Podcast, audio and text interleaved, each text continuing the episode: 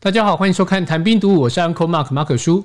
大家好，我是老谭。所以孙立人不接受蒋经国拜年是大将军打枪。是那节目一开始说另外一个故事是大将军拜年被打枪。嗯，那现在是谁成为这个比较悲惨的故事主角？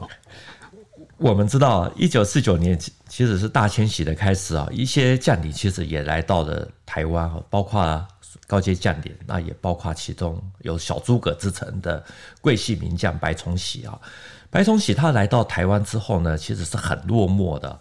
他本来是跟李宗仁是非常的麻吉啊。那李宗仁代总统那时候要去美国之前，曾经跟白崇禧说啊，什么地方都可以去，就是不能来台湾。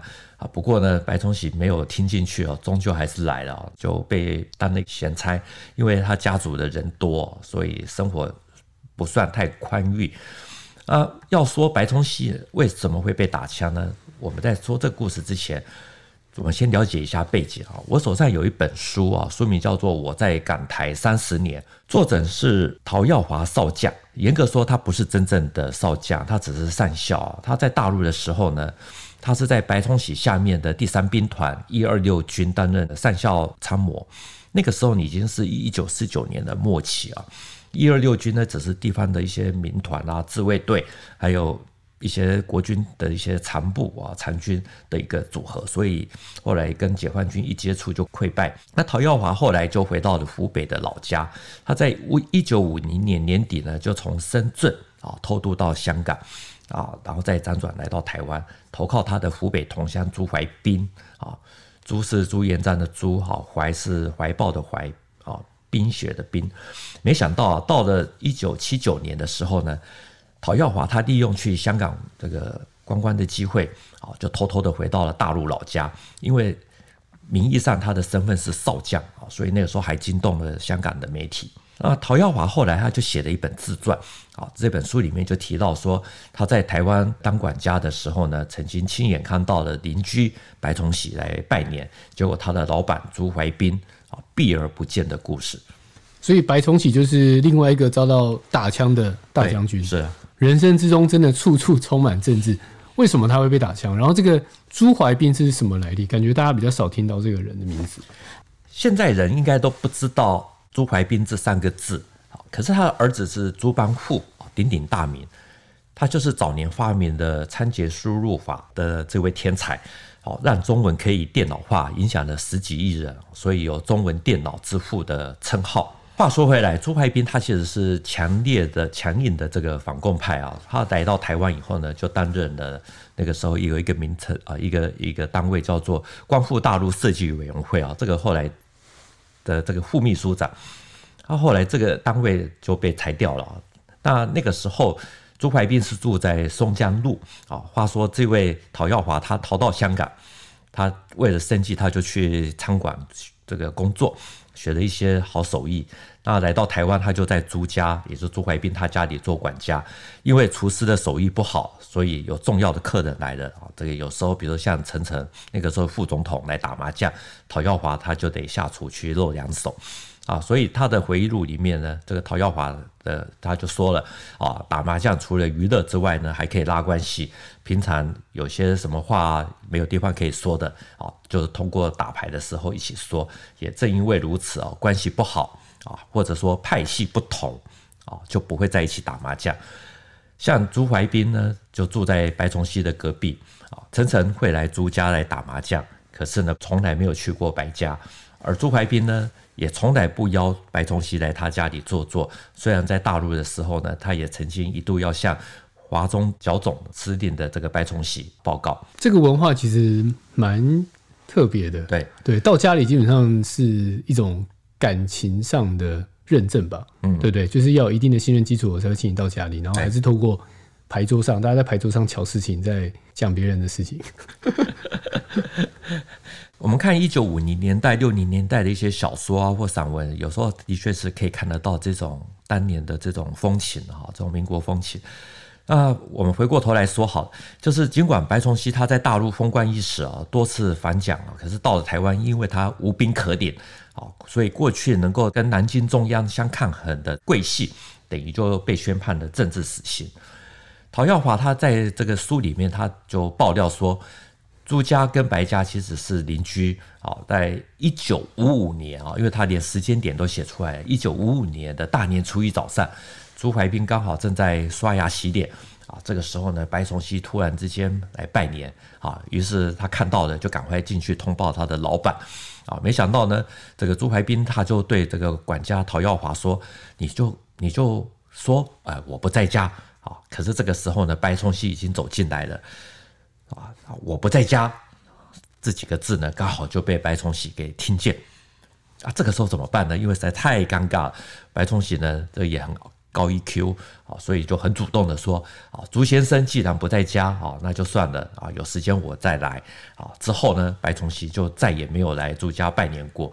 啊，陶耀华呢，他自己还说，因为朱家跟白家是邻居啊，他有机会也会到白家去啊，所以就慢慢的跟白崇禧就熟了。那常常看到白崇禧在读《论语》啊、《左传》啊，还有什么《资治通鉴》等等。不过呢，白崇禧从来啊都不聊这些大陆的状况，也不说现在的事，只有聊一些生活上的一些琐碎的事情。他说，在一九五四年二月。那个时候呢，召开国民大会首届第二次会议不久，呃，那个时候蒋介石当选了总统啊，陈诚就当选副总统。那有一天他进入了白家，看到白崇禧在看《资治通鉴》，那白崇禧就突然间问他说：“你知道楚汉之争，知道三国的历史吗？”你说他平时聊天都看书，对，不不谈政治，对。但那一天一个政治的事件之后，他突然问了一个大家可能都会看过的故事，那他一定是背后。想要讲什么吧？真的，他的确就是要买梗啊。所以后来他们聊开了以后呢，白崇禧他就开始借古奉今，说啊，这个项羽是很伟大的，可惜他听不进范增啊韩信的意见。那韩信是一个杰出的军事人才啊。这里讲到这杰出的军事人才，现在就在讲白崇禧自己啊，不得志啊，所以就结果就跑到了刘邦那边去。那天下后来就归刘邦所有。啊，三国的时候呢，刘备、孙权、曹操都很开明，又都很会用人，所以谁也吃不了谁，形成了鼎立局面。啊，他就还举了说，《晏子春秋》这本书里面说，国有三不祥，也就是有贤人而不知啊，一不祥啊，知道有贤人而不用，二不祥啊，三不祥呢，就是用而不任啊，也就是不让他好好的做。好，然后就说白崇禧的感叹就是说，古人讲的真好啊。那陶耀华呢，他就说他知道白崇禧讲这些话呢，其实是醉翁之意不在酒，言下之意就是在讲这个蒋介石啊，不能听别人的意见，又不会用人，所以失了天下。顺便也就是在说白崇禧得不到蒋介石的信任和重用，所以蒋介石就打了败仗啊。他他还说白崇禧向他谈这个历史的另外一层意思呢。其实也就是在对蒋介石还有陈诚担任这个正副总统，其实是有一些意见啊，有意见呢又不好直说，又不能跟别人说啊，就只好借古喻今，跟一个以前的这个属下很隐晦的说出来。这的确是一个很好的方式啊，嗯，就是透过讲故事，然后反正听的人一定就知道他要讲什么，然后风声传出去还可以明哲保身，是啊，对对，对，《资治通鉴》这么好用。资治通鉴真的是很好用。我们前面不是在讲那个孙立人拒绝蒋经国的拜年吗？他在被幽禁的末期啊，其实那个时候社会上已经开始有替他平反的声音。他的好朋友呢，徐复观呢，是新儒学的代表人物之一啊，也就是东海大学的教授啊。那个时候曾经写了一篇文章啊，就提到了孙立人案在爆发前的两三个月，孙立人来他家访问啊。那个时候呢，他郑重的。跟孙立人说：“无谋人之心，而有谋人之机者，必死。也就是你没有要谋害人的心，可是你有动作啊，一定会死啊。”啊，他说孙立人听了他这句话以后呢，就把这句话念了两三遍。然后后来徐副官的这篇文章他还讲，他说后来孙立人被软禁啊，然后他就听到了他在读《资治通鉴》哦，在叹息的说读的太迟了。所以，一样的《资治通鉴》，一样的拒绝拜年啊，其实背后都反映了这个非常复杂的这个派系背景啊。一群人从大陆纠缠到台湾，都还这个没办法把心中的那块石头给放下来。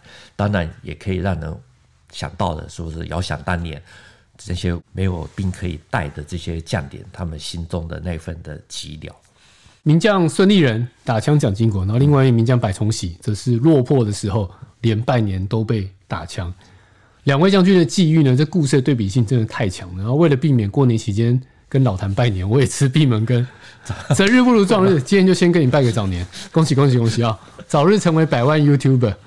哦，当然我们还是要持续呼吁啦。如果家中有认识的长辈啊，左邻右舍都好，曾经从大陆过来，经历过那段大时代。表达能力还不错，那么欢迎提供受访资料，信箱是 service at ettoday 点 net。那如果是看 YouTube 的话，也可以在底下留言。好，这一集的节目就到这边。谈兵读武新闻与历史的汇流处，军事是故事的主战场，只取一瓢饮，结合军事历史跟人文的节目。喜欢的话，赶快订阅我们的频道，也欢迎在底下留言。再次谢谢老谭，谢谢大家，新年好，好，拜拜，我们下次见。拜拜。